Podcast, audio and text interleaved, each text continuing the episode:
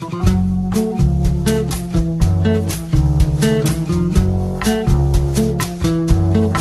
comienza Nuevos Vientos en el Campo.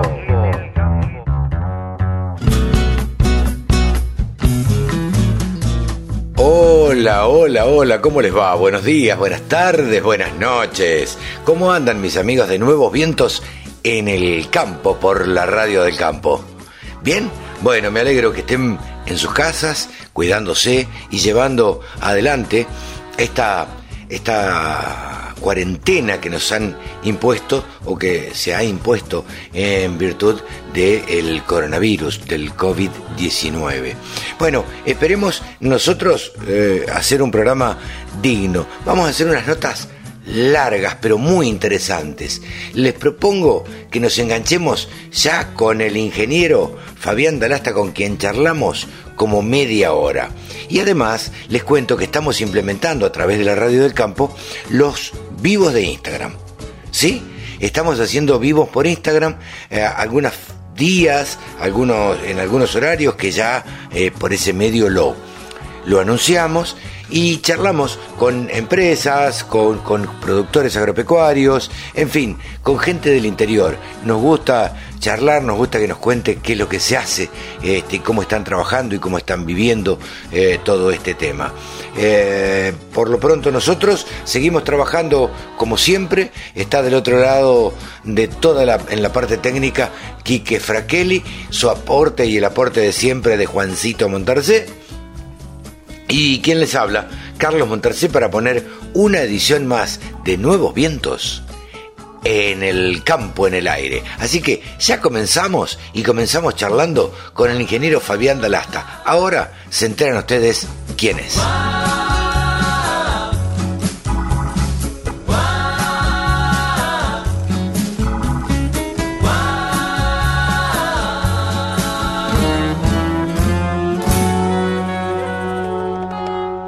Una de las personas que a nosotros nos llama la atención, que escribió hace poquito en el diario de la Nación, es el ingeniero Fabián Dalasta, con quien estamos en comunicación.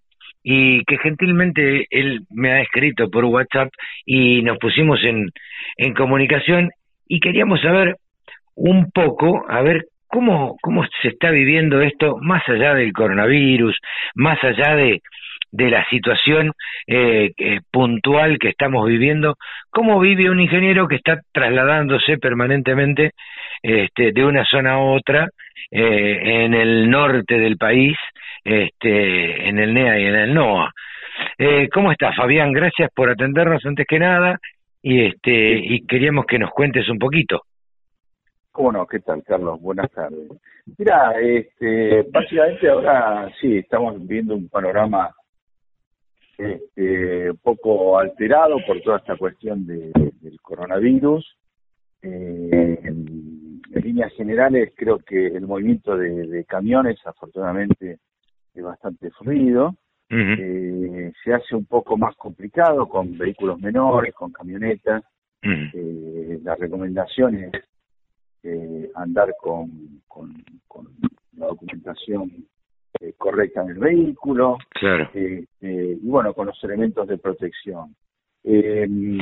Ahora, Fabián, convendrás conmigo que el, el menos afectado, y te diría que en casi todos los sentidos, uno vive en, en Buenos Aires y la recomendación acá es no salir bajo ningún punto de vista, este, no salir prácticamente a la calle, eh, afortunadamente uno tiene un trabajo que lo puede hacer desde su casa eh, y se vive con bastante con bastante angustia.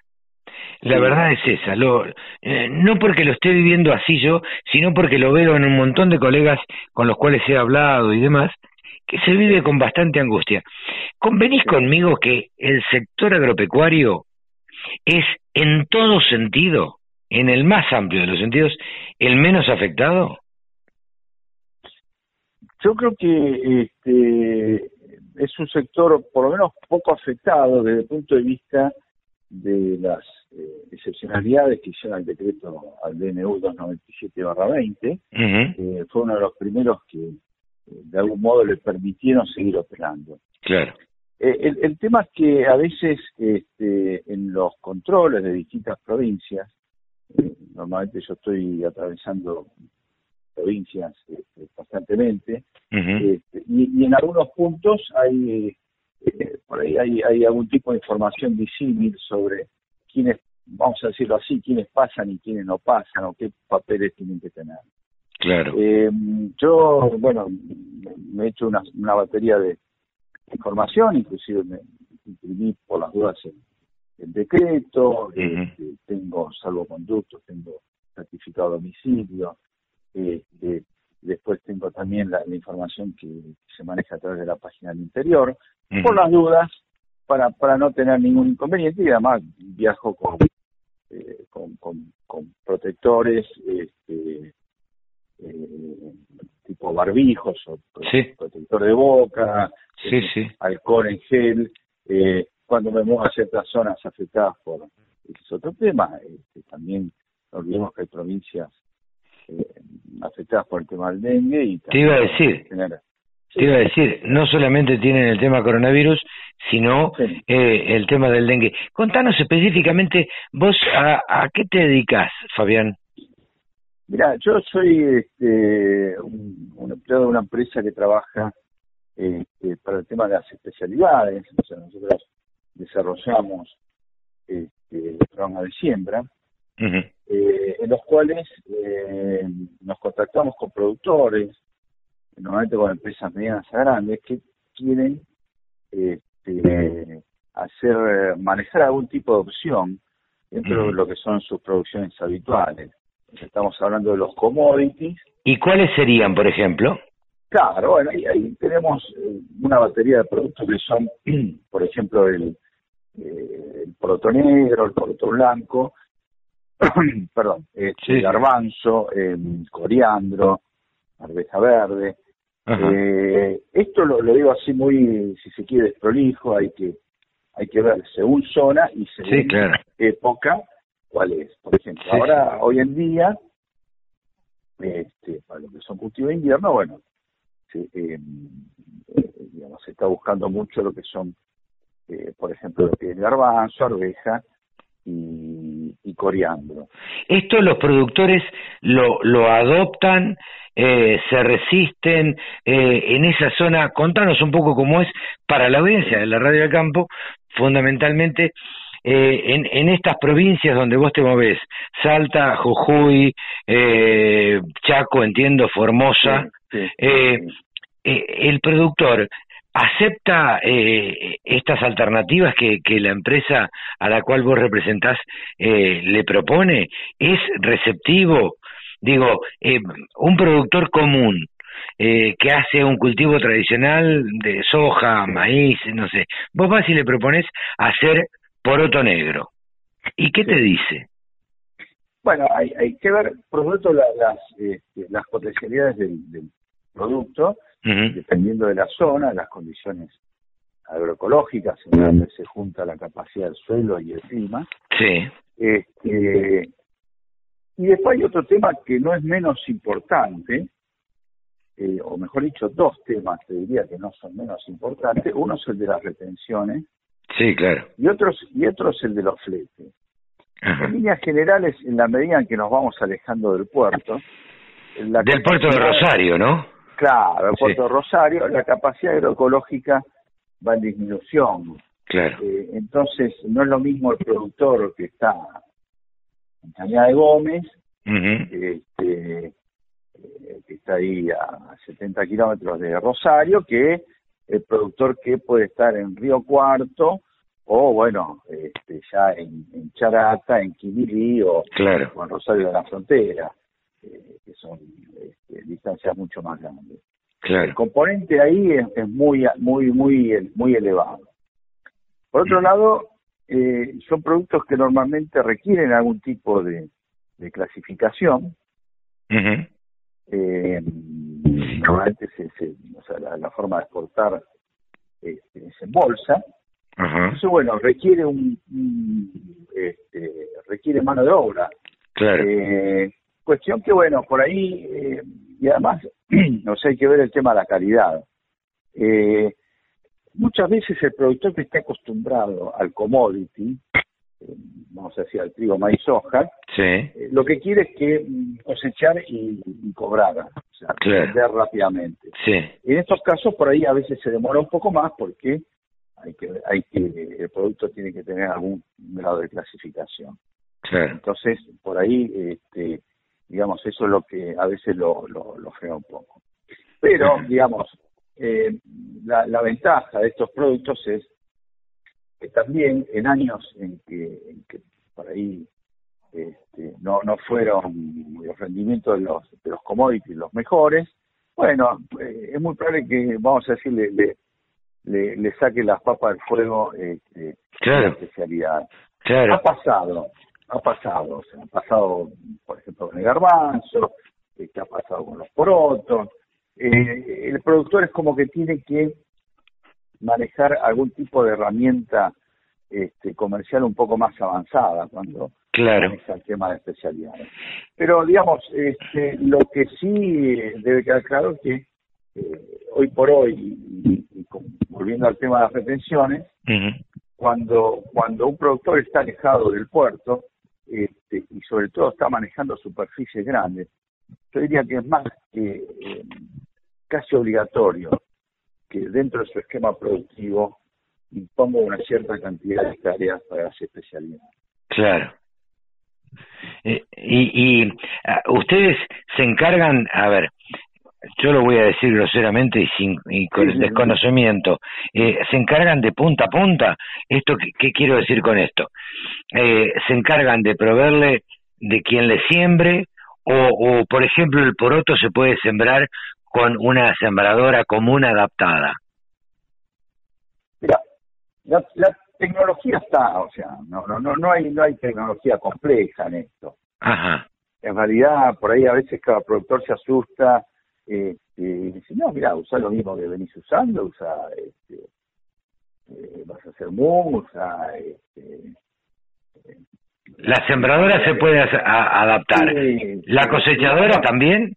Sí, también. El, el, tema, el tema, el tema pasa básicamente porque después eh, esa producción, eh, partamos de la base que la mayoría de estos productos son de consumo eh, de consumo humano. Sí. ¿Mm? Hablando de un poroto negro, un poroto alubia, eh, hay productos... Sí, garbanzo. Sí, garbanzo, claro, productos que son, eh, por ejemplo, el producto alubias, el producto alubia es un producto famoso a nivel mundial, el, argentino, el, el, garbanzo es un, un producto que viene creciendo, en cantidad y en, calidad. Eh, esto, todo consumo humano, o sea, es este, son productos, las legumbres normalmente son de alto valor proteico, y sabemos sabemos este, que el mundo va hacia eso, ¿no? Hacia el consumo de, de, de, proteína. Sí. Em, y necesita... sí. No, si necesita un, un tratamiento especial o un no tratamiento, digamos. O sea, no, podés echarle... Eh, en cuanto al tema del cultivo, no, no hay complicaciones mayores. Ajá. Eh, lo que hay que tener en cuenta es que normalmente son eh, especies las cuales, o variedades las cuales este, no tienen, eh, por ejemplo, no, no, vas a trabajar con resistencia al glifosato claro. o, a insectos, o sea, no, no tiene la genética que tiene un maíz. Claro. No, esto está claro. Entonces, bueno, hay que eh, por ahí pensar un poquito que cuáles son los productos que se utilizan. Claro. Ahora bien, la, la, la diferenciación básica de estos productos es que eh, la terminación es en bolsa, claro, en una bolsa con un cierto nivel de calidad, este, y eso es lo que se manda, bueno, a, los depósitos fiscales, no se manda al puerto, digamos, directamente, este, directamente, sino que van a depósitos fiscales, de ahí se exporta vía contenedor. Claro. Eh, también, también es de destacar para desmitificar un poco esto, ¿no? Con, con algunos productores que quieren meterse en este tipo de cultivos, por llamarlos de alguna manera alternativos, eh, es que la empresa para la cual vos trabajás, que la podemos nombrar, digo, no, no pasa nada, eh, se encarga de punta a punta, o sea, eh, te compra también la producción o no? Sí, sí, la, la, idea la idea de tanto la empresa, que, bueno, Samalagro, la, digamos, la empresa en la cual yo trabajo, como, como, como hay otras también, la, la idea normalmente es, este, o sea, cada una por ahí se acomoda a su, a su conveniencia y a la empresa que por ahí se destacan más en la, en la parte de la venta de insumos, claro. nos dedicamos más a, la, a, la, a la cuestión de la compra de, del producto. Este, pero básicamente estamos eh, estamos en eso y, eh, y digamos, dentro de lo que vos comentás como punta a punta, bueno, hay productos que por ahí uno les puede vender, hay otros productos que lo, lo, lo, puede abastecer el productor o los tiene el productor, y después, bueno, ahí hay, hay que definir lo que es eh, la clasificación final del producto. Si el productor a veces dice, mira, yo no quiero meterme en tema de clasificación, bueno, te lo vendo, te vendo un producto natural. Claro. Entonces, bueno, este, o bien te dice, no, mira, yo te lo vendo embolsado, al costado del camión. Claro. ¿Eh? Pero, bueno, eh, repito, o sea, en, en, el, sobre todo en el NOA, que es eh, el lugar donde, donde más se ha desarrollado, eh, todo esto es algo bastante conocido. Ajá es bastante conocida, inclusive muchas plantas de clasificación. Eh, los productores siempre, por más que hagan, normalmente los productores hacen mucho cultivo de, verano, pero ya el cultivo de invierno, por razones climáticas, este, les cuesta. Entonces, eh, bueno, echan alguna alguna este, alguna ficha siempre a lo que son los, eh, digamos las especialidades va a haber zonas donde va a haber un poco más de poroto negro, otras habrá un poco más de, alubia, también habrá que ver cómo viene el mercado. Ese es, otro punto. Estos productos... sí, este, sí, esto obviamente siempre el mercado manda, ¿no es cierto? Claro. Eh, pero acordate que no hay mercado futuro en esto. Claro. El mercado eh, el mercado. ese es un tema que, por supuesto, el, el, productor del norte lo sabe, no va a ser todo, lo sabe. Claro. No hay un mercado, eh, por ejemplo, decir, no, el poroto va a estar en seis meses a futuro, no, no existe. Claro. Eh, vos, uno puede saber lo que va a salir el trigo en las hojas, pero este, eh, las especialidades no, o sea, son mercados en líneas generales más pequeños y que repercute según cómo va la cosecha en, uno u otro hemisferio. Claro. Eh, eh, ¿Por qué te crees eh, que esto ha proliferado tanto en aquella zona, en el norte básicamente? Si es por los suelos, es por conveniencia del productor, es porque acá en, en la cuenca productiva de Córdoba, Santa Fe, Buenos Aires, eh, andan bien y rinden muy bien otros cultivos. Eh, ¿Por qué crees que, que en la Argentina todo esto no, no ha prosperado tanto al menos? Es, es una buena pregunta. Eh, yo también me la, me la hago. Ah. Eh, creo que, a ver, yo creo que el productor debería, debería este, empezar a, el productor en general, digo, ¿no? Eh, también apunto al tema del productor de la protección central.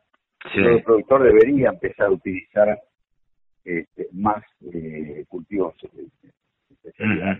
A veces inclusive el tema de los cultivos de especialidades, no solo hay una repercusión económica directa, que sería en la cosecha, pero también hay causas agronómicas. ¿Cómo es esto? Por ejemplo, y como por ejemplo, al, utilizar legumbres, sí. Eh, por ejemplo, una arveja, vos estás dejando un cierto nivel de nitrógeno eh, que es muy utilizable para el tema del, maíz. Ajá. esto ya hay trabajos este, realizados por el INTA en el cual... ¿Por la profundidad de las raíces?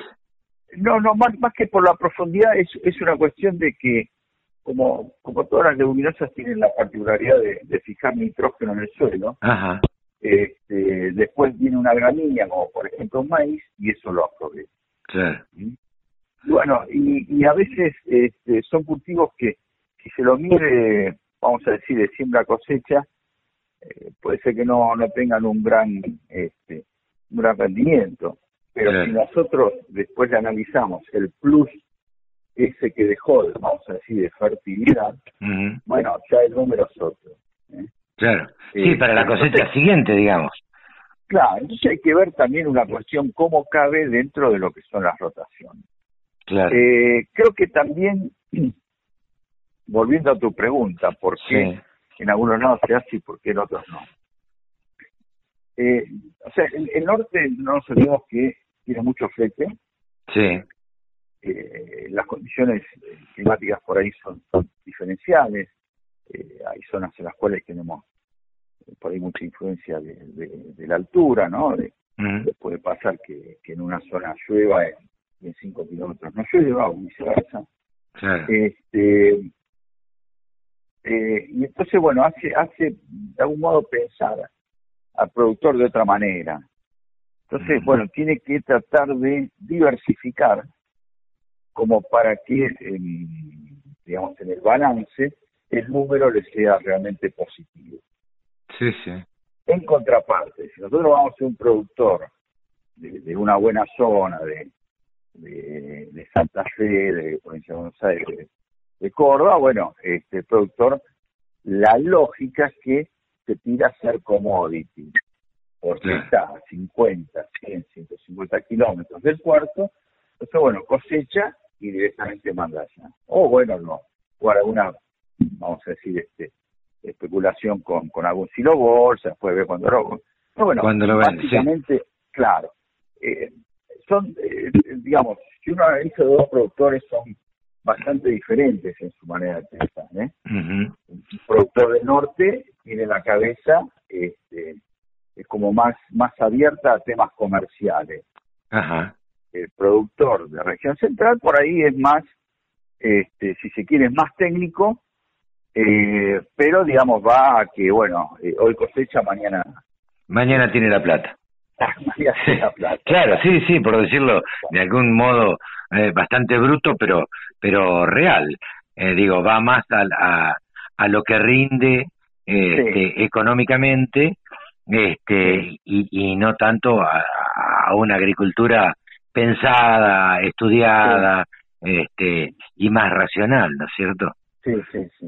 Eh, no, no obstante, este, un comentario que quiero hacer es que, y afortunadamente, hay mucha gente que produce, por ejemplo, en Córdoba, eh, los productores cordobeses son muy, este, muy adaptativos, eh, y están esparcidos por amplias zonas de, de Santa, de, Santiago del Estero, de Chaco, este, y de algún modo, bueno, ellos se, se adaptan también a las condiciones donde van a, producir, ¿no? También hay, bueno, de otros lados, Santa Fe, de, Provincia de Buenos Aires, pero creo que en, eso los cordobeses han sido, este, digamos, los que han, manejado la punta. Yo siempre este, tuve la sensación, Fabián, si me permitís, que el cordobés, con el advenimiento del el maní, se les abrió la cabeza. Bueno, sí, claro. Sí, sí, sí, este, eh, porque me parece, eh, me parece raro que en el único lado, prácticamente, en el único lado que se haga maní, eh, sea en Córdoba y en una determinada zona. Sí, sí, sí, sí. Sí, seguramente habrá condiciones agroclimáticas, pero también es como el que apuesta, sí. este, o sea, tiene una cuota de, de audacia claro. y llegar a, a ser loco, digamos. Sí, sí, claro. Este, sin arriesgarlo todo. Sí, no, no, no, no, hay, hay productores, un saco sombrero. Sí, sí. De hecho, estoy en este momento en Chaco y conversando con productores cordobeses. Este, no, no, no, es, es, así, ¿eh? Claro. Eh, ¿Crees que a futuro, eh, Fabián, esto va a, a bajar, por decirlo de alguna manera, del norte para, para un poco más al, al sur? ¿Lo, lo, ¿Lo vislumbrás? Mira, hay, hay una, una cuestión ahí que, que por ahí este, no quiero pecar de, este, digamos, de, no mencionar, y es que eh, en provincia de Buenos Aires este, hay algunos trabajos, o sea, hay gente que trabaja y muy bien, por ejemplo, en tema de arvejas, arveja verde, arveja amarilla, coriandro, este, y otras especialidades más. Este, girasol confitero, eh, en eso, o sea, sí, eh, pero bueno. Eh, sí, pero no es la mayoría, digamos, ¿no? No, eso te iba a decir, no es la mayoría. No es la mayoría, no es lo más común. Eh, eh, uno yendo por la ruta nueva de Rosario también ve colza a, los costados del camino, pero la verdad que no es lo común, no, no, no, es lo que uno más vea. No, no, yo creo, a ver, yo, yo creo mucho en, digamos, en el vínculo entre el Estado y, la parte privada. Sí. Creo que a veces este, el Estado mm, pudiera eh, empujar un poco este tipo de, producción. Porque estas producciones eh, no solo no solo utilizan el suelo y la máquina, sino que también este, necesitan de, galpones tipo industriales para hacer procesamiento y para hacer almacenamiento. Claro. Entonces, este, realmente em, eh, por ahí eh, digamos, lo que es mano de obra, seguramente van a, va a haber una demanda mayor en el caso de las de, las especialidades. Claro.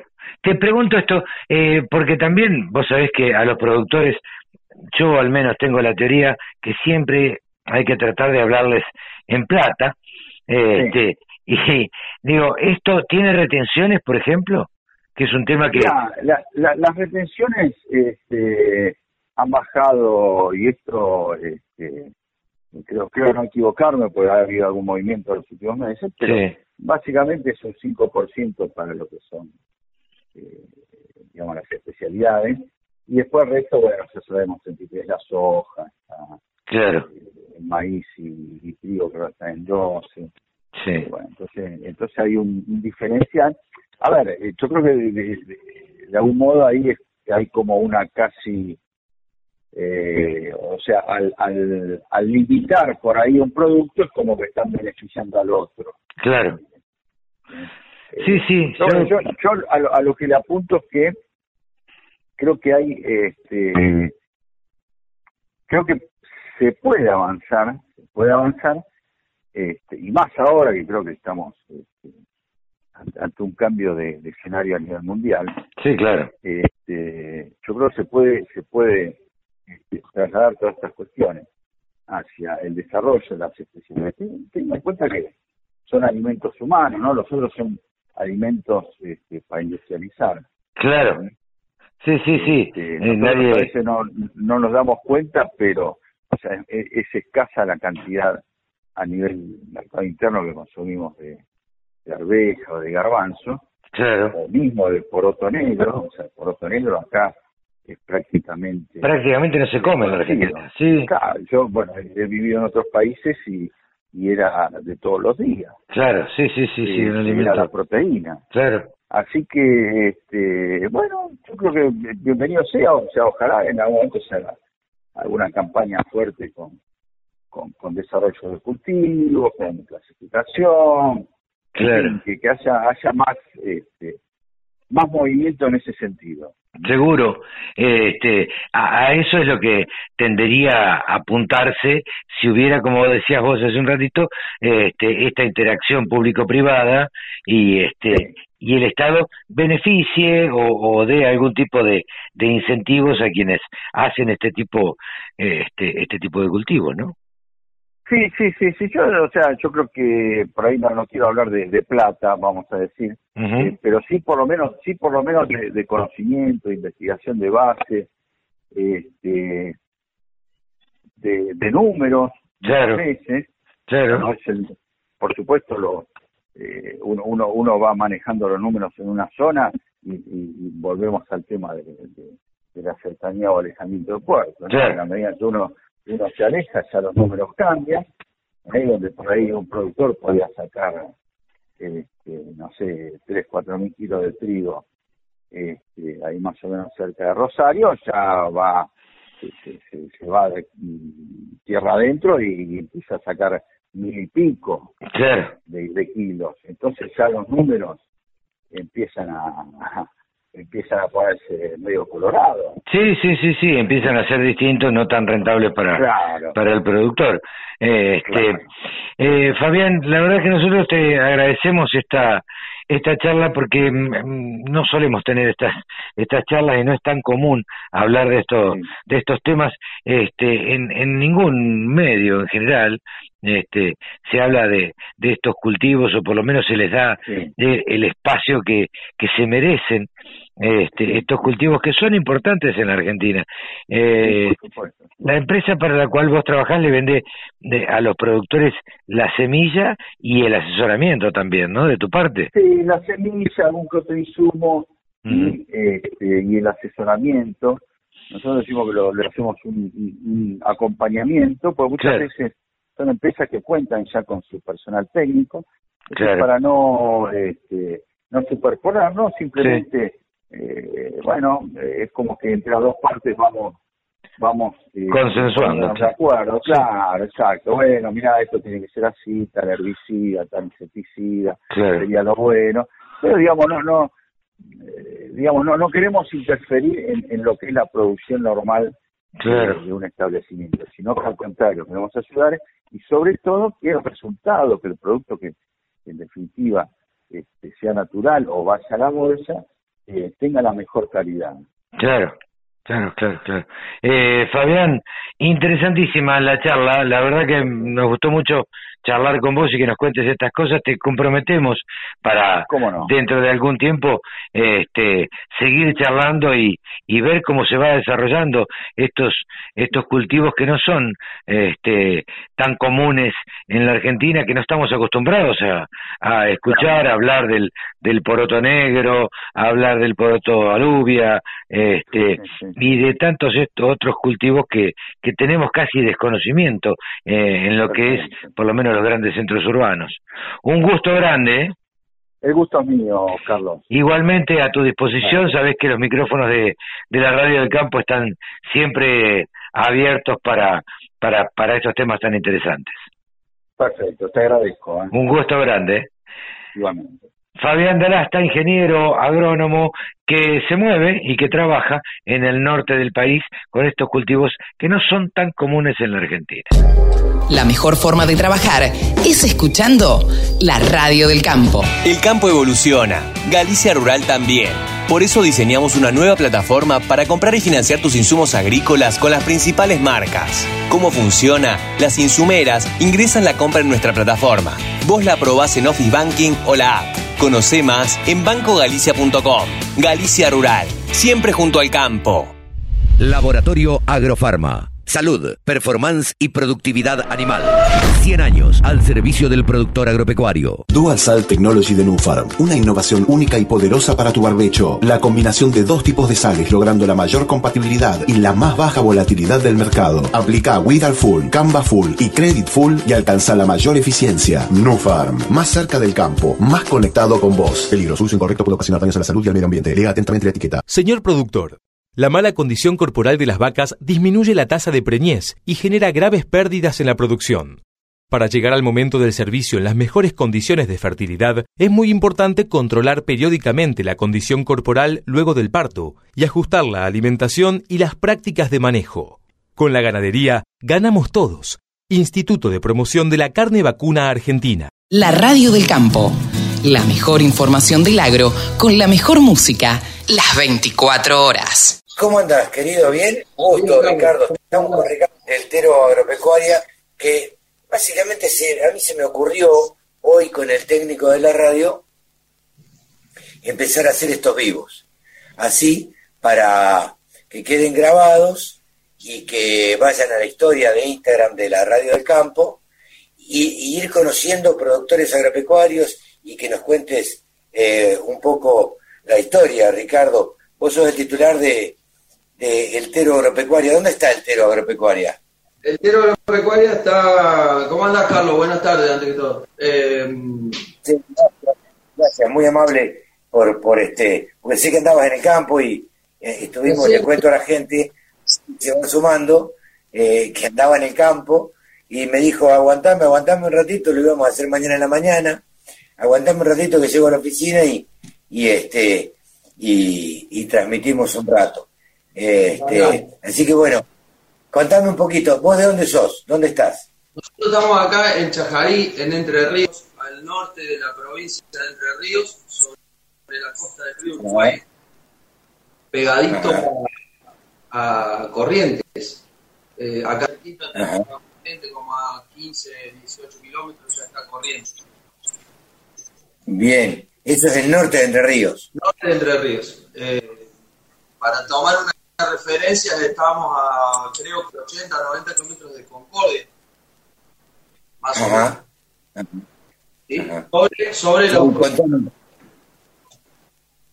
Ajá. Sí, ¿qué hace el Tero Agropecuaria? El Tero, ¿Qué es? ¿Qué? El Tero Agropecuaria nació, nació con, con, un invento eh, por allá por el 2017, que en realidad fue cuando nos vinimos a vivir acá. Eh, mi, mi, novia, eh, futura ex esposa, diría el Flaco Pailo, eh, es, es, de acá, es nativa de acá, y bueno, por una decisión familiar nos vinimos a vivir acá en Chacarí. Yo, yo soy de Córdoba, yo soy cordobés, eh, ah, mira. Y, de allá nos vinimos a vivir para acá. Allá en el 2017. Y bueno, arrancó este proyecto eh, de formar la economía orientada a todo lo ¿Están que... Los dos juntos en ¿Están los dos juntos en el proyecto? Estamos los dos juntos. Eh, la, flaca me da una mano con toda la parte administrativa y bueno, todo lo que conlleva eh, a, lo, a, lo, a la oficina, digamos, básicamente. Eh, Ajá. cabo con esto que se orienta 100% a lo que es agricultura y ganadería. Eh, eh, cuando digo agricultura hablo de todo lo que es la parte de producción de soja, maíz, trigo, sorgo, girasol. Eh, y cuando hablo de ganadería hablo de todo lo que tiene que ver con la producción de, de forraje, de praderas, pasturas, cadenas forrajeras, todo lo que sea vinculado, digamos, a la parte de ganadería acá al norte de Ríos está eh, muy, fuerte, digamos, la producción ganadera, la producción de carne. Eh, es muy, muy fuerte, digamos, la producción de acá. Por ahí, allá en el norte, todavía no se encuentran tantos tambos, son contados con el dedo de la mano. Algunos hay, pero son muy... ¿Sí tienen mucha garrapata ahí en la zona? Sí, los problemas generalmente por ahí vienen del lado de Corrientes. Eh, por ahí acá está más controlado y cuando se cruza mucha hacienda de corrientes, por ahí saben venir eh, con garrapata. Incluso me han comentado también que la tramiten los ciervos, eh, acá entre los montes, digamos, que andan, van de un lado al otro, y, por ahí es un gran problema, digamos, la transmisión de garrapata a través de los ciervos. Sí, por ahí se te pierde un poquitito la voz.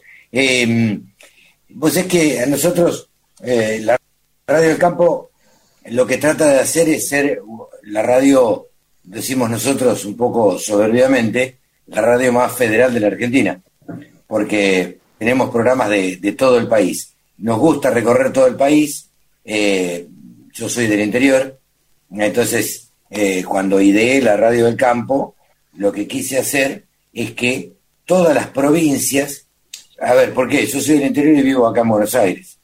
Entonces, lo que yo veía es que desde acá de Buenos Aires siempre hablamos y contamos lo que pasa en el interior, creyendo que sabemos un poco lo que pasa en el interior. Y la verdad es que no sabemos un carajo, hablamos al pedo, hablamos por lo que leemos, por lo que escuchamos, por lo que nos dicen.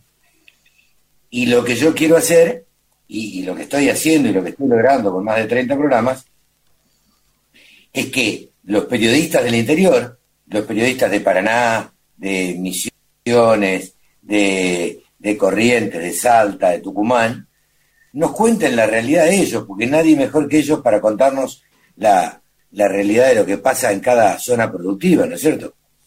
Y también tenemos la costumbre de conectarnos con o, empresas agropecuarias o eh, gente que tenga que ver con, con, la producción ganadera o agrícola eh, hoy hablamos con alguien que está sembrando porotos, porotos alubias, porotos negros, porotos blancos eh, y garbanzos en todo Salta, Jujuy, Formosa y, Chaco, en las Breñas. Este, cosas que acá no sabemos. ¿viste? Estas cosas acá, yo digo el periodismo agropecuario desde acá de Buenos Aires, hablamos y decimos, no, porque los problemas allá este, con la garrapata, o los problemas de la caña de azúcar en Tucumán, o los problemas con, este, no sé, con el trabajo esclavo en la recolección de la yerba mate. Y la verdad que no tenemos ni idea, ni idea. Entonces yo lo que me propuse es que me lo cuenten los periodistas de la zona.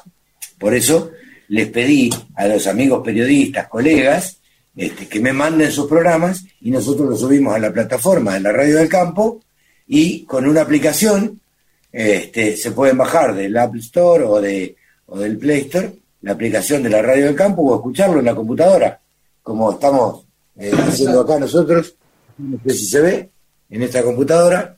Eh, ahí estamos escuchando la Radio del Campo. Esta es la web, eh, que es una web muy simple, muy fácil, este, para que en el inicio acá le den play y ahí pueden escuchar este, la radio. ¿Cómo es?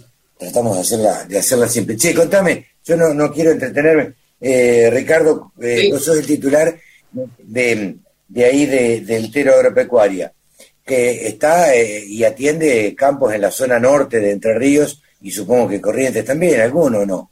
Algo de Corrientes también, sí, eh, por ahí sobre la parte sur de Corrientes eh, y principalmente todo lo que es norte de Entre Ríos. Las localidades por ahí, San Jaime de la Frontera, San de Feliciano, Federal, eh, Colonia San Ramón, Colonia La Paz, Los Charrúas, son todas localidades o pueblos chiquitos de acá, de, toda la zona, digamos, en donde por ahí eh, la economía regional, digamos, de eso está ligado 100% acá.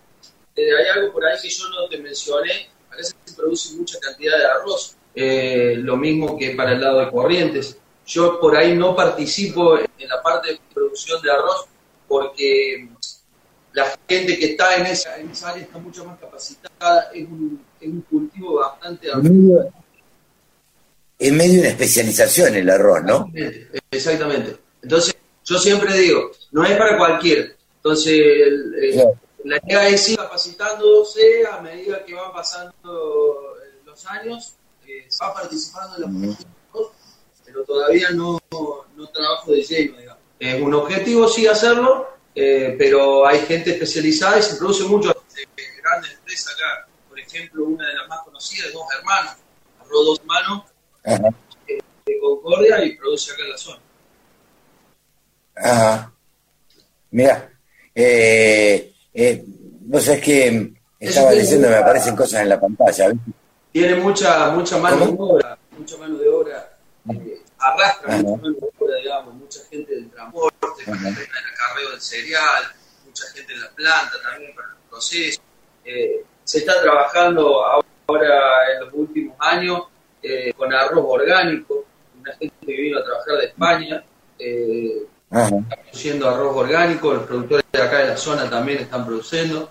Eh, la verdad que un, un cultivo bastante dador de mano de obra, por decirlo mejor, requiere de, de Claro. Eh, contame un poquito mientras te tomas un mate, eh, Ricardo, estamos charlando con Ricardo Zaire, titular del Tero Agropecuaria, eh, del norte de Entre Ríos, y contame un poco cómo los ha afectado esto del coronavirus. Yo hoy también hablaba con alguien de, del campo, ¿viste? Y decía, más allá sin creernos que los que vivimos un poco del campo y los periodistas agropecuarios y los productores agropecuarios son los salvadores del mundo. Porque viste que ahora salen los productores agropecuarios a decir, somos los salvadores del mundo, somos los que alimentamos el país. Y mira, hay muchos que le ponen el lomo. Lo que sí yo extraño, habiendo nacido en el campo, digo la pucha, ¿cómo no me quedé en el campo en esta época? Viste que tenés que estar encerrado entre cuatro paredes y no me quejo porque tengo un fondito y demás.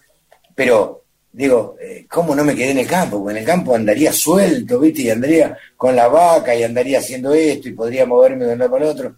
Y bueno, no, lamentablemente uno acá no se, se tiene que quedar quieto. mucha gente de lo que son productores acá que tienen la posibilidad de tener una casa en el campo y una casa en la ciudad, la mayoría se fue a hacer la cuarentena, digamos, al campo. campo. Más, allá de la fueron a hacer campo también por la actividad, ¿no? Eh, ya directamente trabajar, estar vinculado, digamos, ahí ya directamente todos los días. Eh, pero sí, como en todos lados, acá la ciudad y los pueblos de la zona, eh, también todos los intendentes tomaron su recaudo, cerraron los ingresos a los pueblos, hay control en las rutas, hay control en los ingresos. Eh, como dice todo el mundo, el campo no paró porque se siguió produciendo, eh, pero sí se vio un cambio, yo lo vi, lo vi mucho con los operarios, con la gente digamos, que trabaja, eh, el, tema de, de convidarte el mate, el tema de la distancia y esas cosas empezaron, empezaron a ver. Eh, no parecía, pero a modo de chiste o a modo de no, no te saludo por el coronavirus, pero al final y al cabo no se saludaba, de lejos nomás. Claro. Eh, Vos a mí me pasó uno de los primeros días también. Acá fui a un lugar donde nos saludábamos normalmente, este, dábamos la mano, nos dábamos un abrazo, y entré a comprar una batería. Eh, y entré y me estiró la mano para saludarme, este flaco que, que vende repuestos de auto, y le digo, no, no te saludo para cuidarte. Se quedó mirándome. ¿Cómo? Claro, para cuidarme vos tenés una bebita, le digo, no, no vayas a contagiarla, qué sé yo. Y bueno, nada, la verdad es que eh, es por el otro eh, que uno lo hace también. Este, porque a veces todos nos creemos inmortales, ¿viste? Y que no nos va a pasar nada, pero, y bueno, y creo que, que en muchos casos no pasa mucho este, con, con el coronavirus, pero, pero sí hay que cuidarse y sobre todo cuidar a los abuelos y cuidar a los ancianos y, demás. ¿Ahí tienen casos? ¿Cómo? Si ahí tienen casos en la ciudad. No, acá estuvieron, eh, eh, no, la verdad que no me acuerdo el número, pero hubo, ponerle más de 10 casos eh, analizándose, de los cuales todos terminaron siendo negativos. así que ahora la ciudad está libre de casos. Creo que ahora me parece hay dos en estudio eh, pero eso es todo. La verdad que la gente acató muchísimo el tema de, la condena, se veía muy, muy respetada, digamos, en la ciudad. Y sí, quizás ahí, después de lo que pasó el viernes con el tema de los abuelos que lo fueron a cobrar y todo eso jubilados, claro. hubo un, punto de inflexión, ya se empezó a ver mucho más movimiento en, en la calle a partir de ese día. Sí, sí, sí.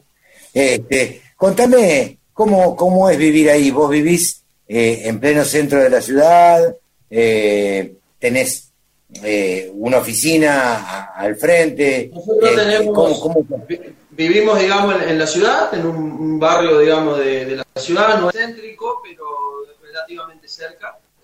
la ciudad tiene alrededor de 50.000 habitantes. Recordemos qué ciudad, Ricardo. ¿Cómo? Recordémosle a la gente que nos está viendo eh, ah. qué ciudad, en qué ciudad. De, Chajarí, Entre Ríos. No Entre Ríos. Bien. Eh, es una más o menos 50.000 habitantes. Eh, es una ciudad en donde la economía regional más fuerte acá es el citrus, la producción de, de citrus, la economía más fuerte en la zona. y vivir acá es como vivir, si bien es una ciudad eh, no deja de ser, de tener la tranquilidad de ese pueblo, digamos, de, poder hablar tranquilo. No te digo dormir con la puerta abierta, pero casi.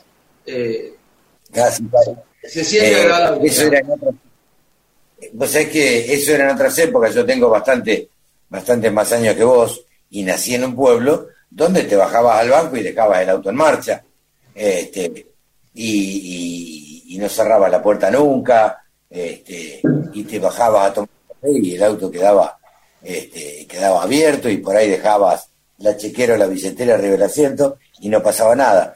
Cosa que evidentemente se ha perdido y cuando uno lo, lo, cuenta parece mentira.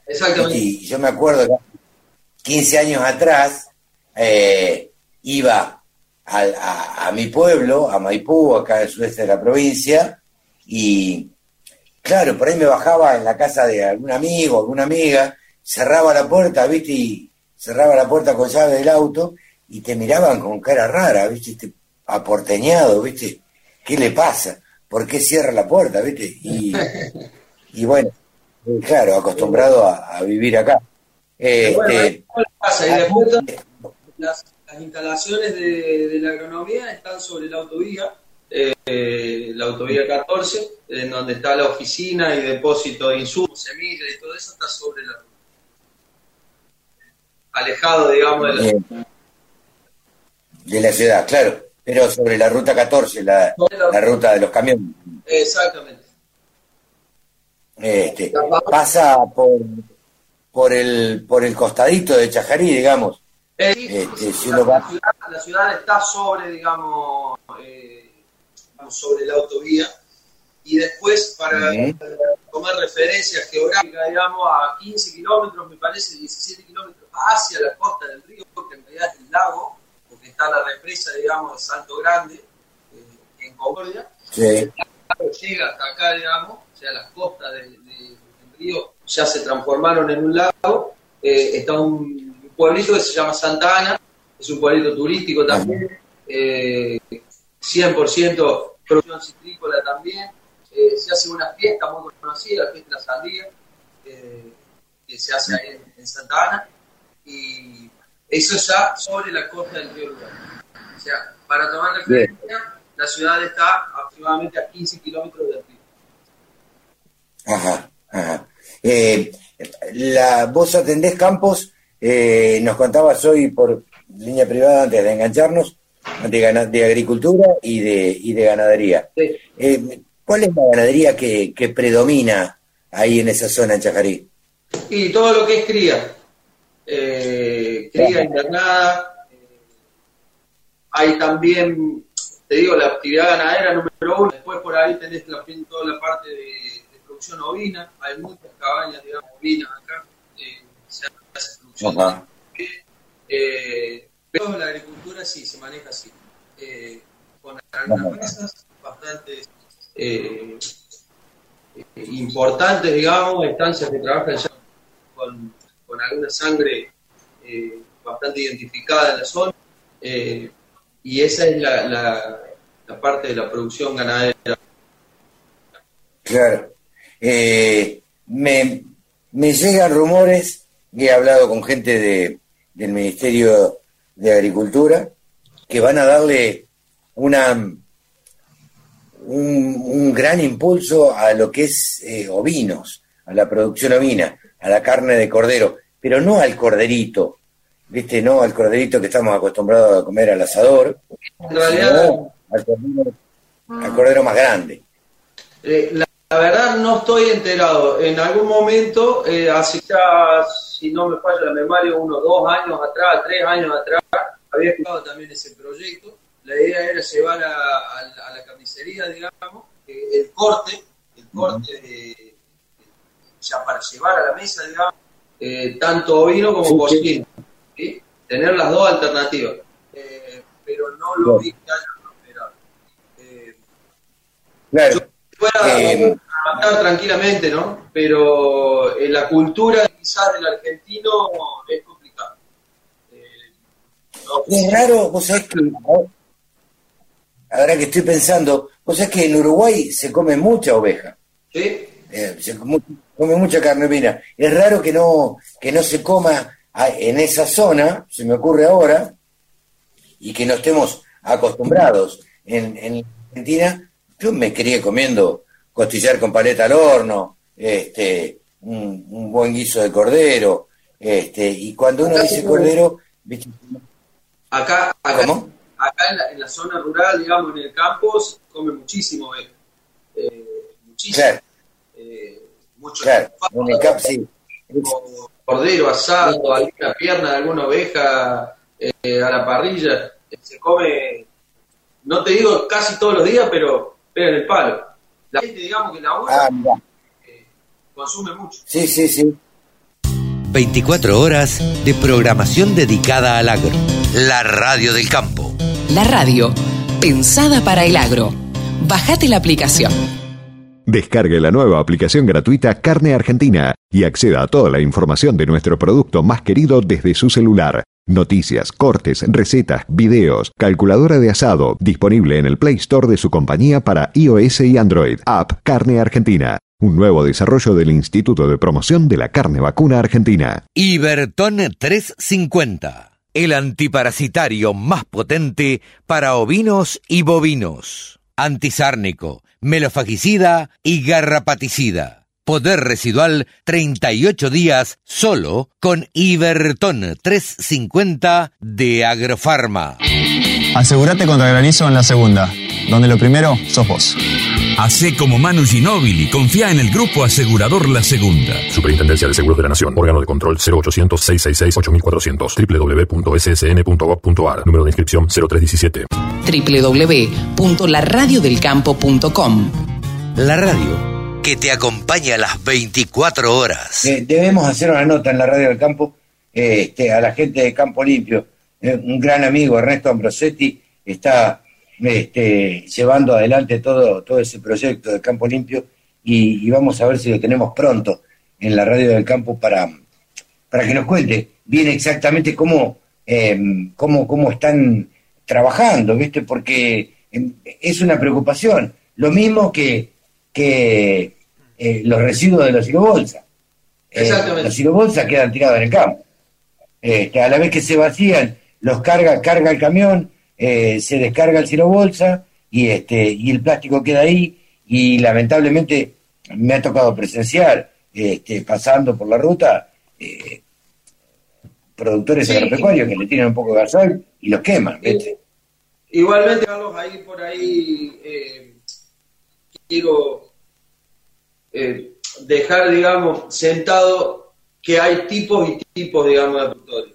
Eh, yo la verdad que no puedo decir... Totalmente. La mayoría de los productores con los que trabajo, eh, todos quieren tener el campo limpio, por lo tanto se encarga el mismo productor de juntar los envases, juntar los silobolsas, eh, y después a lo mejor los silobolsas se terminan reutilizando para hacer algún algún techo o algo, ¿viste? Improvisar en el campo siempre para sí. Eh, pero bueno, lo que es fitosanitario, muchos de acá de la zona eh, son sumamente responsables y los acopian en un lugar y esperan que venga esta persona eh, te vuelvo a decir, Qué bueno eso.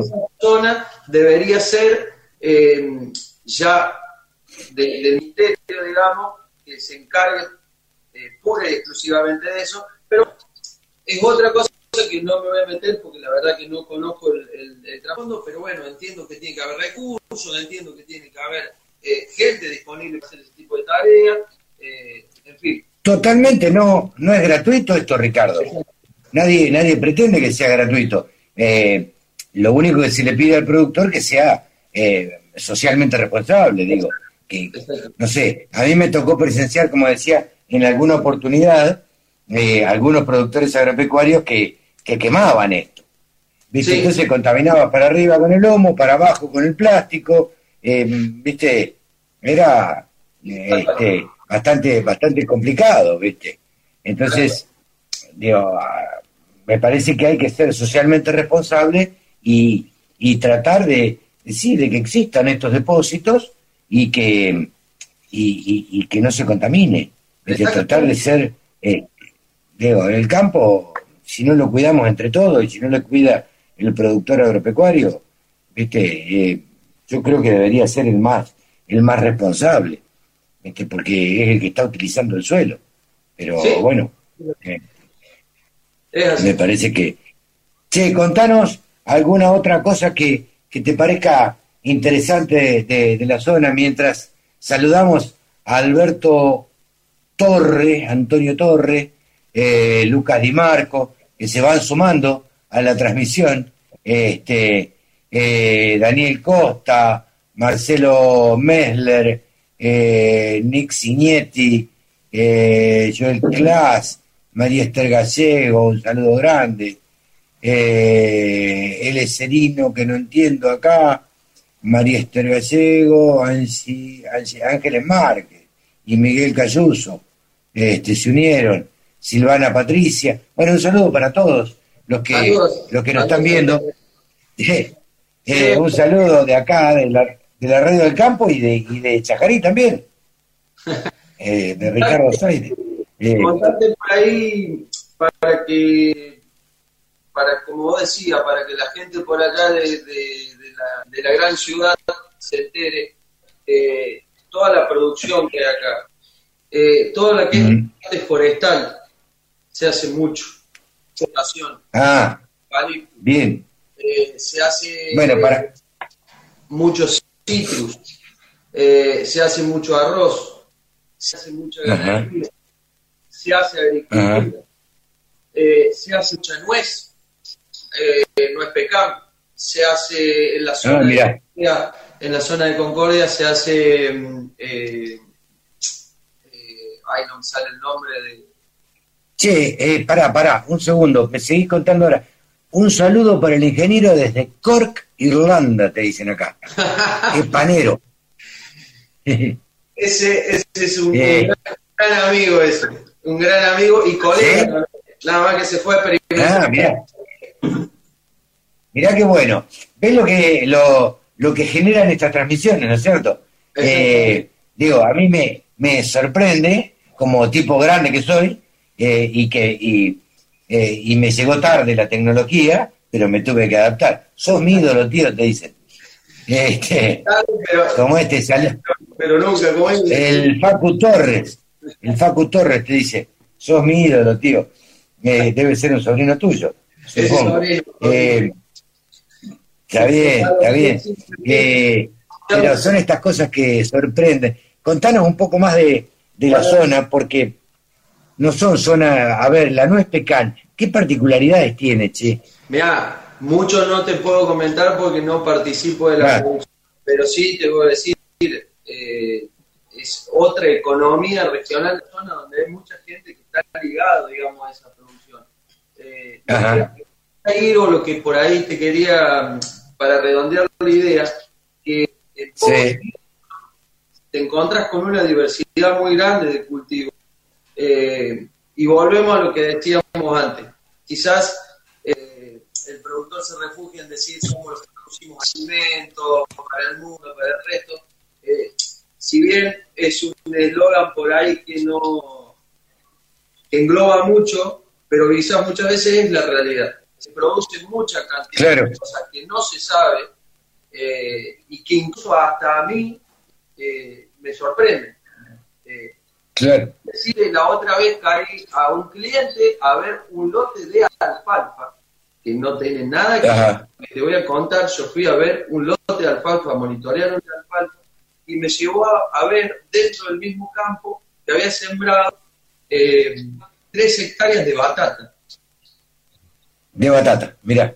Batata. Y la batata la vendía en, a un distribuidor de Chacarí y esa distribuidora de Chacarí le vendía la verdulería una batalla en Feliciano y el tipo se puso a fabricar, modificó hierro, hizo todo lo que tenía que hacer para poder sembrar.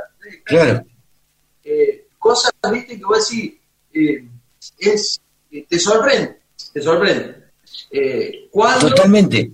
me llamó y me dijo, che, Tero, me dice, no, che, Tero, venite a, ver la alfalfa, a ver cómo para cortar o no, teníamos que hacer unos y cuando llego a ver eso, creo que había sembrado tres hectáreas de batata. Eh, pero bueno. Claro. Eh, no, no, cosas que la verdad es que a veces da gusto cuando los productores son inquietos. Eh, yo hoy hablaba con, con un señor que va a salir el, el sábado en la radio del campo, que la verdad no me acuerdo los nombres, porque yo tengo, yo la memoria la perdí, pero ya, ya lo voy a encontrar por acá. Fabián Dalasta, un ingeniero eh, que estaba trabajando, como te decía hoy hace un rato, en toda la zona de Salta, Jujuy, Formosa, eh, Chaco, en las Breñas estaba, eh, y haciendo cultivos, ya te digo, de porotos, de garbanzos, y de todo tipo de porotos, y presentándoles una alternativa a los productores agropecuarios que era una alternativa muy rentable. Él decía y aclaraba esto, que todo dependía también de la distancia al puerto, ¿no? Porque eran eh, todos productos que son de exportación, la mayoría embolsados, entonces dependía siempre de la distancia a los puertos, no es lo mismo sembrar, pero yo también le decía... nos vamos a meter en un tema, eh, en un tema político, económico, complicado, y terreno complicado, pero sí, es la verdad, la carga impositiva que hoy tiene cualquier actividad agropecuaria eh, es, encima como lo tiene cualquier otra actividad que no tiene nada que ver con el campo, porque hoy habla con un metalúrgico y te dice, loco, me están matando con los impuestos. Habla con un ferretero y te dice, me están matando los impuestos. O sea, les pega todo. Sí, sí. Eh, totalmente, totalmente. Y mucho más con, con una crisis como esta, que era inesperada, que era, la verdad que nadie, nadie se veía venir esto, y nadie lo pudo prever. La Argentina que este, en gobierno que pasó no dejó una economía estable, este pobre hombre la agarró como pudo, y la verdad yo no tiro ni con lo ni para el otro, o trato por lo menos de, de ser lo más objetivo posible como periodista, este, trato de marcar los errores y, de destacar los aciertos, pero este, digo, si vos, si vos agarrás una economía que estaba quebrada, mucho malabares no podés hacer. Y si te cae un coronavirus, mm, ¿qué? ¿Sabes qué? Nos vamos a ir al tacho. Seguramente lo que reste del año va a ser un año complicadísimo. Va a ser un año muy, muy complicado. Va a ser un año muy complicado, un año parado prácticamente. Pero, bueno, nada, le vamos a tener que poner el pecho. No, no queda otra. Sí, no, no, no queda otra. Este, tengo claro y tenemos claro, este, yo siempre cuento acá en la radio que, em, y, en cuanto medio puedo, que acá eh, en Buenos Aires, donde me tocó recalar y vivir, em, yo eh, digo, vivo acá en Buenos Aires porque me vine a estudiar, este, me enamoré y me quedé, ¿viste? y ya no pude irme, después tuve hijos, ¿viste? y ya, ya no te vas, este, trato de viajar lo más posible por el bien del matrimonio. Yo te, cuento, este, te cuento una que me da mucha gracia, pero por ahí en los momentos críticos, uno emprendedor, la flaca, eh, mi compañera emprendedora también, eh, o sea, uno, uno, bastante interesante, porque no nos quedamos quietos nunca y estamos siempre tratando de inventar cosas, eh, te llegan los bajones, te caen los bajones te quieren de un ondazo. Y siempre eh, al que acudía siempre como psicólogo era el viejo. Y che, papi, ¿qué es Y el viejo, y la frase típica él dice, bueno, nosotros también las pasamos a todos y a ustedes no les faltó nada, tuvieron estudios. Hasta ahí veníamos todos. Ahora llega un momento que la última vez que hablamos le dije, loco, ya tengo 30 años, le digo, creo que pasé más que vos, me parece que no va más. Es, que lamentablemente en la Argentina, viste, esto es lo que nos presenta. Yo siempre digo, y vamos a, decir algo, eh, Ricardo, está trilladísimo. ¿Por qué los argentinos sobrevivimos en cualquier parte del mundo? Porque nos acostumbramos a pasar mil y una cagada que han hecho los gobiernos. Entonces nos tuvimos que acostumbrar y de una u otra manera pasamos el 2001, pasamos, yo tengo más años que vos, yo tengo 58 años, eh, yo me acuerdo de las cagadas de Alfonsín, de hiperinflación, Menem, viajamos con Menem, la pagamos, privatizamos todo, eh, mil y una cagada que hemos pasado, y después vos te vas y hablas con argentinos que están en el exterior, y es tan bárbaro, che, es tan bárbaro porque uno, uno se las arregla como técnico de esto y como técnico del otro, ingenieros agrónomos que yo veo y estoy en contacto con muchos ingenieros agrónomos que están en, en Ruanda, eh, en, algunas partes de África, eh, sacándole, a ver, tratando de hacer crecer este, una soja en una tierra que es eh, como el asfalto, ¿viste? Una cosa terrible. Y bueno, y se dan maña y, y siempre se dan alguna forma como para subsistir y este y siempre tenemos esa creatividad que nos ha caracterizado. Esto no a mí no me lleva, yo no me creo que los argentinos somos los mejores del mundo como como solemos decir en todos lados, porque esa viveza criolla me parece que nos ha hundido mucho más que, que nos ha que nos ha hecho triunfar. Viste que claro, no no va, yo me alegré con el gol de Maradona con la mano, pero la verdad que es una reverenda cagada. Viste que festejemos un gol con la mano, es una reverenda cagada. A mí, yo me hago cargo de lo que digo, pero, viste, eh, esa, esa viveza criolla que dice, oh, no, que mirá qué viveza, viste, le hizo un gol con la mano y nadie se dio cuenta. Este, y Germiniani Bartolomé, le mandamos un saludo, dice, de esta nos va a costar salir, con 58 años, somos, estamos igual, Germiniani. Germiniani, otro, otro, otro del 61. Este, los del 61 estamos medio cagados, ¿viste? Porque somos los que, hoy hablaba con alguien también de, de 58 años, somos los que, y si, le tocó la colimba a Germiniani y Walter Bartolomé, eh, o sea que los, del, los que tenemos 58 años hoy, somos los que nacimos en el 61, somos los que hicimos la colimba en el 81, y en el 82, en el Quilombo de Malvinas, nos convocaron y nos mandaron al sur.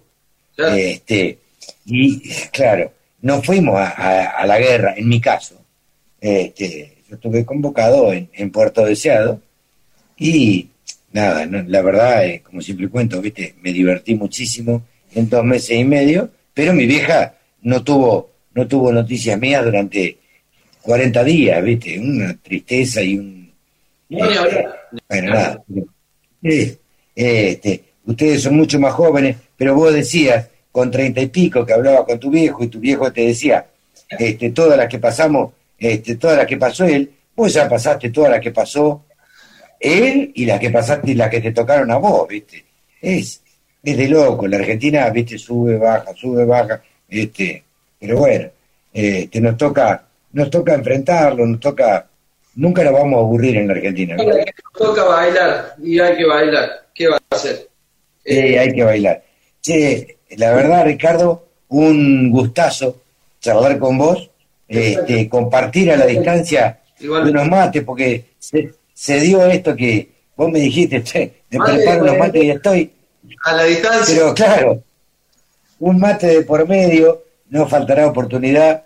Este, alguna vez yendo para la catarata, ahora me acuerdo, íbamos dos este, amigos, dos, en dos autos distintos con nuestra familia, y en Chajarí, Chajarí es la, ciudad que queda siendo para, para el norte, digamos, yendo para la catarata, sobre mano derecha, ¿no es cierto? Sobre mano derecha. Hay algo que no te mencioné, que me olvidé, que me van a matar. A ver. Las termas. Dale. tenemos las termas. Ah, las termas. No, mirá, claro. Mirá, las termas. No, no, hay que ir. Eh, fui a las termas, pero conozco las termas de Daimán. Ajá, sí, eh, que, están, del otro lado. Sí, que están del otro lado. Sí, este, me pareció un lindo lugar. Íbamos para un matrimonio que no voy a decir quién es. Eh, si algún pariente me está escuchando, va a saber de quién hablo. que, tenía mucha, mucha mala suerte, ¿viste? Vamos a tener ¿Cómo? porque hay uno ahí que me empezó a reclamar deudas, así que me parece que... ¡Opa! y es lo que pasa, hacer estas cosas en público a veces, y es lo que pasa, te encuentran los acreedores, ¿viste? Che, no, un matrimonio con el que salíamos siempre, ¿viste? Los cuatro, eh, digo, los dos matrimonios y, y nuestros hijos. Tenía una mala suerte tremenda, ¿viste?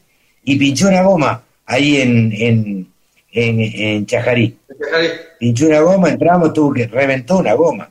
Eh, y después otra vez que íbamos al norte, fundió el auto. Tenían una mala suerte, nosotros nunca nos pasaba nada. Y esto les, pasaba de todo. Pero bueno, gran ingeniero Ricardo Zaire, dice Daniel Costa. Eh, te manda saludos. Eh, se hace lo que se puede. un gusto haberlo escuchado, no sé quién, Silvana. Che, yo me despido de vos. La verdad que te agradezco muchísimo tu amabilidad. Este, son muy amables, volveremos a estar en contacto, Ricardo, porque este, eh, a mí este tipo de gauchada o este tipo de cosas, este, la verdad que siempre suman, tanto para la radio, para Instagram, eh, para todo, para estos nuevos medios de comunicación a los cuales deberemos adaptarnos. Así que te agradezco que nos hayas contado un poco de tu actividad y, bueno, y que nos haya contado de todas las actividades de ahí, de Chajarí, de la zona del norte de Entre Ríos, este, y siempre estamos queriendo conocer en la radio del campo distintas actividades, eh, vamos hablando con gente de Salta, de Tucumán, de, Entre Ríos, de Corrientes, y, viendo todas las actividades productivas que tiene la Argentina y que nos sorprenden día a día. Así que te mando un abrazo grande. Cuando quieras. Muchas gracias. Cuando vayas para el norte, este, frená que comemos una... nos comemos este una, un, costillar con paleta. Este, claro, claro. bueno, Ricardo, te mando un gran abrazo, un saludo para tu señora. Este, decirle que le mando un saludo, me saco el sombrero porque te acompaña. este, no hay, no hay mejor cosa, claro, que hacer las cosas que cuando uno se casa que te acompañen, la verdad que, es muy importante. Viste, que tienen del mismo carro y, y, este, y que te acompañen en los nuevos proyectos y, y demás. Te deseo el mayor de los éxitos y este y que el tero y que el tero se vaya volando y que defienda los y que defienda el nido como como el tero. En Córdoba lo queremos mucho, dice. Este, así, que te mando un gran saludo, hermano, que sigas muy bien y este y te agradezco esta charla. Dale, Carlos, te mando un gran abrazo y estamos en contacto nomás, cuando quieras. Ahí nomás. Sabés que tenés un amigo acá en, la radio del campo. Que lo pasen bien. Exposiciones, muestras, rurales, novedades. Toda la información en la laradiodelcampo.com. Klein, el nombre del trigo. Orgullosos de cumplir 100 años de historia en trigo. Todos los ciclos y todas las opciones que el productor necesita. Adquiera su semilla en la amplia red de semilleros multiplicadores para más información, www.trigoclaim.com.ar. Vinos The Chief siempre te acompañan en los momentos importantes de tu vida. Un Malbec para degustar con carnes rojas, pastas y quesos duros. Un Chardonnay para acompañar pescados, mariscos y arroces. Cuando pruebes The Chief, comprobarás que la magia existe. Vinos The Chief. Vinos de Mendoza Vinos argentinos. Geosistemas. Soluciones para agricultura de precisión. La radio del campo. Única emisora con programación 100% agropecuaria. Estamos en comunicación ahora aquí en Nuevos Vientos en el Campo con Gonzalo Yáñez. Gonzalo Yáñez es el representante eh, de una empresa que se llama Mundesk. ¿Cómo estás, Gonzalo? Gracias por atendernos. Hola Carlos, ¿cómo estás? Muchas gracias por recibirme. No, por favor, al contrario. Eh, ¿Sabemos que estás en Mendoza o sos de, sos de la ciudad de Mendoza? Las dos cosas, estoy en ah. Mendoza y soy de Mendoza. Ah, ok, ok. Eh, nos mandaron, nos llegó la información el otro día de eh, la empresa Mundesk, que personalmente yo no, no la había escuchado. Contame qué, qué es, como contale a la audiencia eh, ¿Qué es Mundesk? ¿Qué hace? Este, ¿A qué se dedica? Bien, este, Mundesk es una empresa de software, nosotros llamamos software creativo, eh, básicamente para que se entienda fácilmente, cualquier persona, me imagino que la mayoría estamos en, nuestras casas. Sí, claro. si tienen un, un producto por ahí cerca, un vino, un paquete de fideos, un arroz, una pasta de dientes, un producto de, de farmacéutico, podrán ver que tiene mucha información incluida en, en el rótulo, en el packaging, que se llama. Sí. Esa información a nivel mundial se incluye o se agrega en forma manual en alguna parte del proceso operativo de la empresa, de las empresas.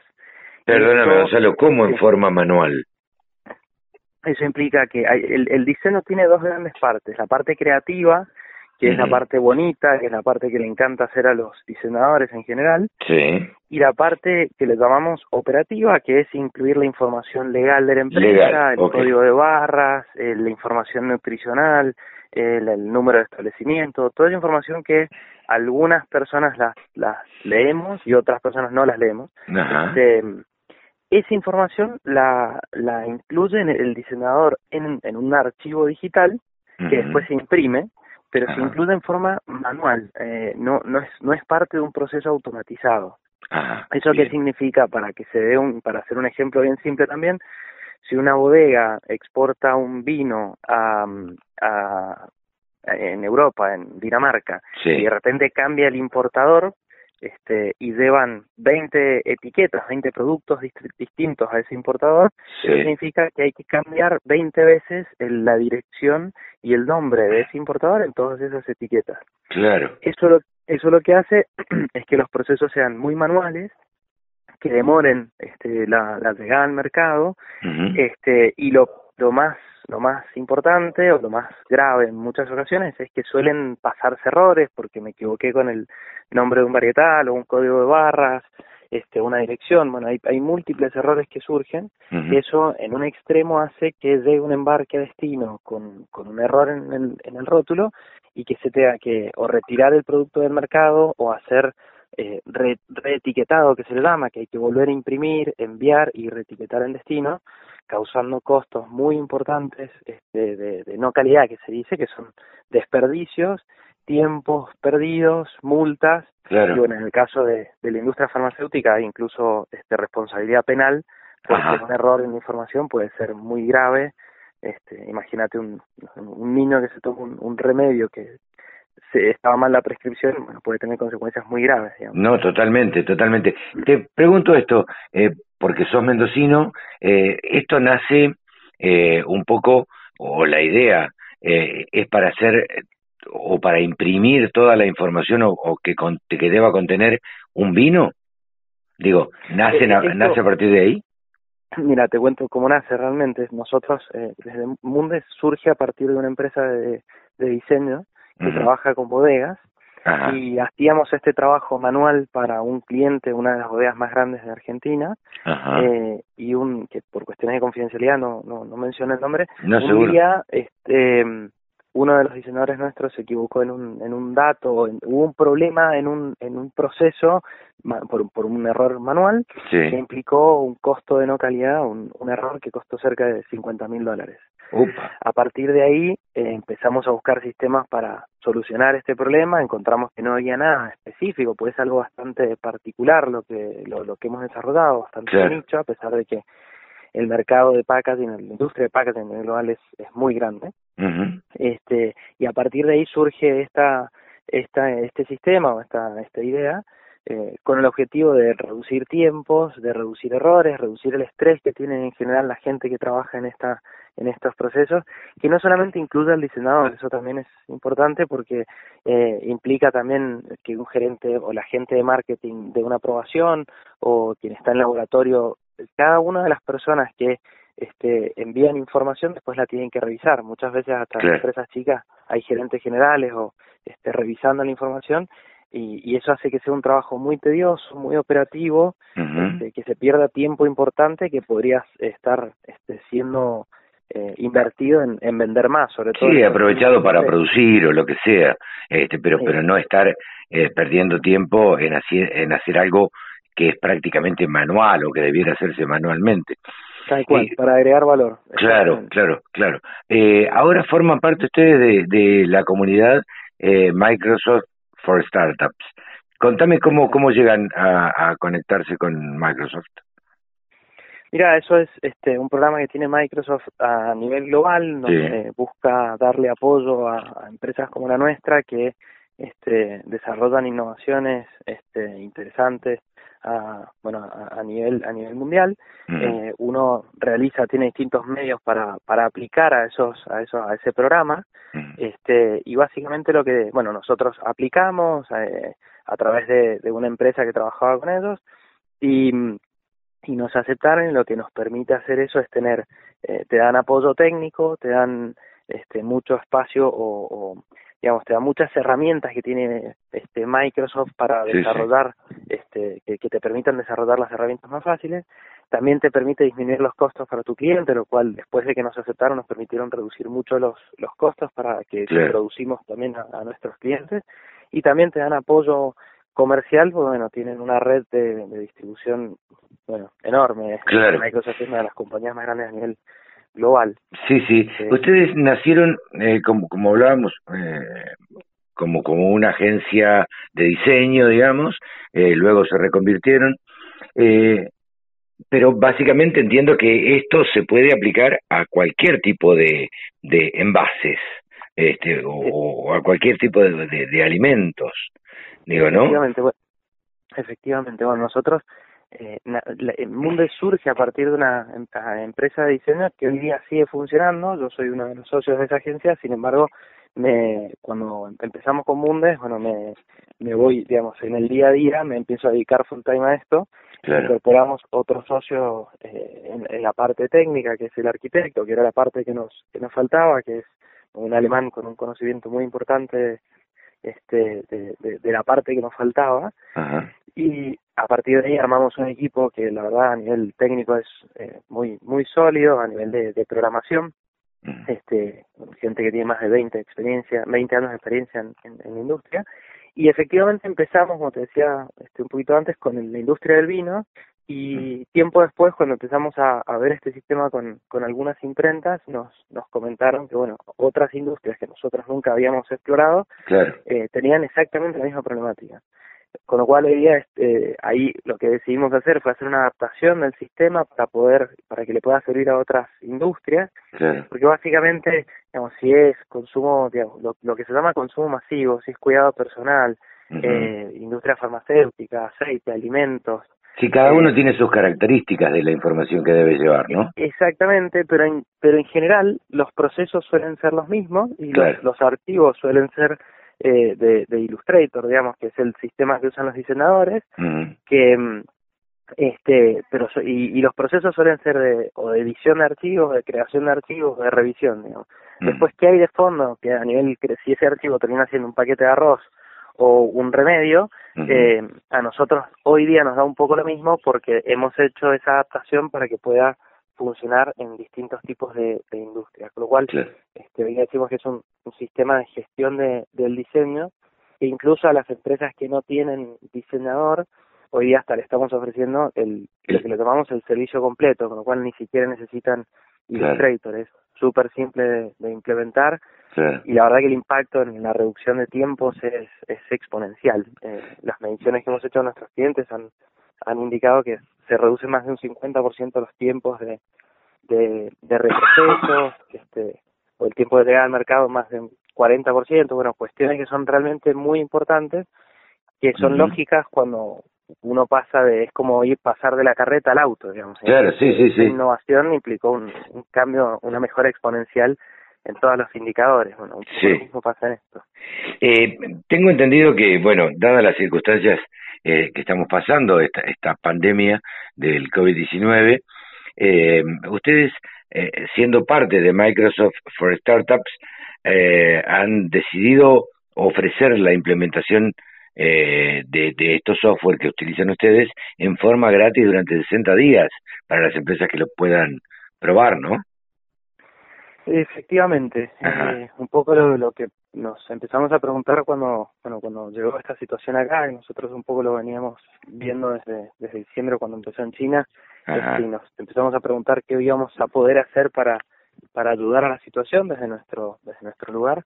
Eh, encontramos que bueno el, nuestro sistema ayuda mucho a la organización y a la coordinación del trabajo remoto eh, y hoy día las, las empresas, más allá de las excepciones que hay, se sabe que mientras más alejados está el tema del aislamiento social o la distancia social, evitar que la gente viaje en transporte público, eh, y hay muchas empresas que hoy día necesitan que la gente vaya porque tienen la información en la oficina, porque necesitan hacer aprobaciones este, en, en papel, por, por muchos otros motivos que no, no me quiero demorar este, sí, sí, sí, te entiendo. un poco aburridos, pero este que implican que la gente siga yendo a trabajar y aumentando el riesgo de, de contagio y de propagación. Claro. Por lo tanto, decidimos este, como aporte dar la posibilidad de, de, de, bonificar la implementación para cualquier tipo de empresa, empresa chica o empresa grande, este, durante los próximos 60 días como para, para facilitar esta, esta transición que, que no siempre es fácil, justamente porque están en general los procesos pensados para para que se hagan todos este, en la oficina, en la planta, Sí, eh, Pero que gracias al sistema se puede digitalizar y se, no solamente se puede hacer una transición fácil, porque en menos de una semana ya estamos operativos, claro. sino que además permite reducir tiempo en, en un momento en el cual, sobre todo la industria alimenticia y la farmacéutica, tienen la necesidad de llegar lo más temprano posible al mercado sin errores porque la gente lo necesita. Sí, sí, totalmente, totalmente. ¿Han incursionado en algo que tenga que ver con el campo, con algún producto relacionado con el campo? Mira, estamos en tratativas con uno de los laboratorios este, veterinarios de, digamos, y que, y que produce productos eh, de, agropecuarios mm, más grandes de Argentina. Estamos en tratativas, no, no prefiero no mencionar los nombres porque no, no, no, no, claro.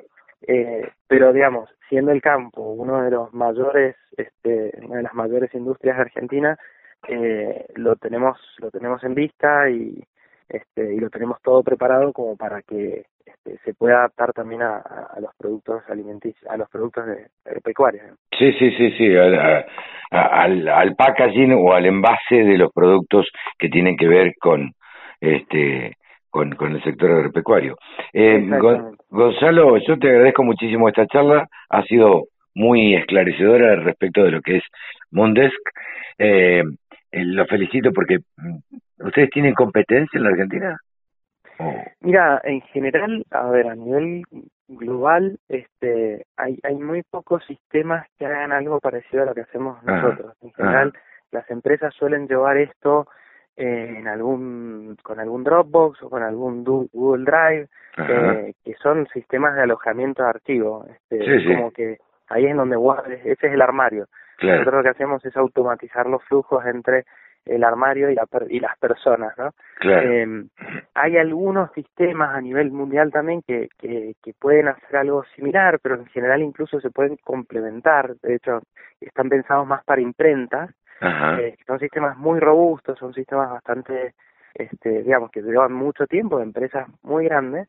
Sí, sí. Eh, pero como te digo, en general eh, más que pisarnos se pueden hasta complementar en claro, totalmente eh, totalmente igual hay hay mucho espacio hay, hay mucho mercado la verdad que el, el tema es un tema de nicho pero que este las las, las destrucciones que hay por, el tema ambiental que no lo conversamos pero claro. a nivel global es muy importante lo que se desperdicia por ese tipo de errores. Absolutamente. Este, con lo cual hay mucho por mejorar. Eh, y bueno, no, no, no te quiero quitar más tiempo, te agradezco también mucho por... por no, ya charlaremos, en una próxima nota charlaremos y nos contarás y hablaremos sobre, sobre este tema, este, sobre lo ambiental y, y qué están haciendo ustedes un poco, digamos, mm, eh, por el planeta, por así decirlo. Este, Así que te, te agradezco muchísimo, Gonzalo, esta charla con la Radio del Campo. Eh, felicitaciones por estos acuerdos que han hecho y, y bueno, por esta iniciativa que han tenido de, de, dejar la licencia gratis por 60 días o sin costo por 60 días y, y le deseamos el mayor de los éxitos.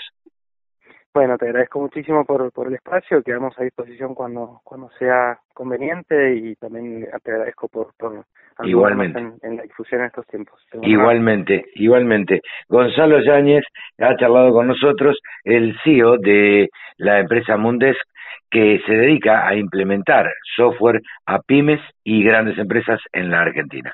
Muchas gracias.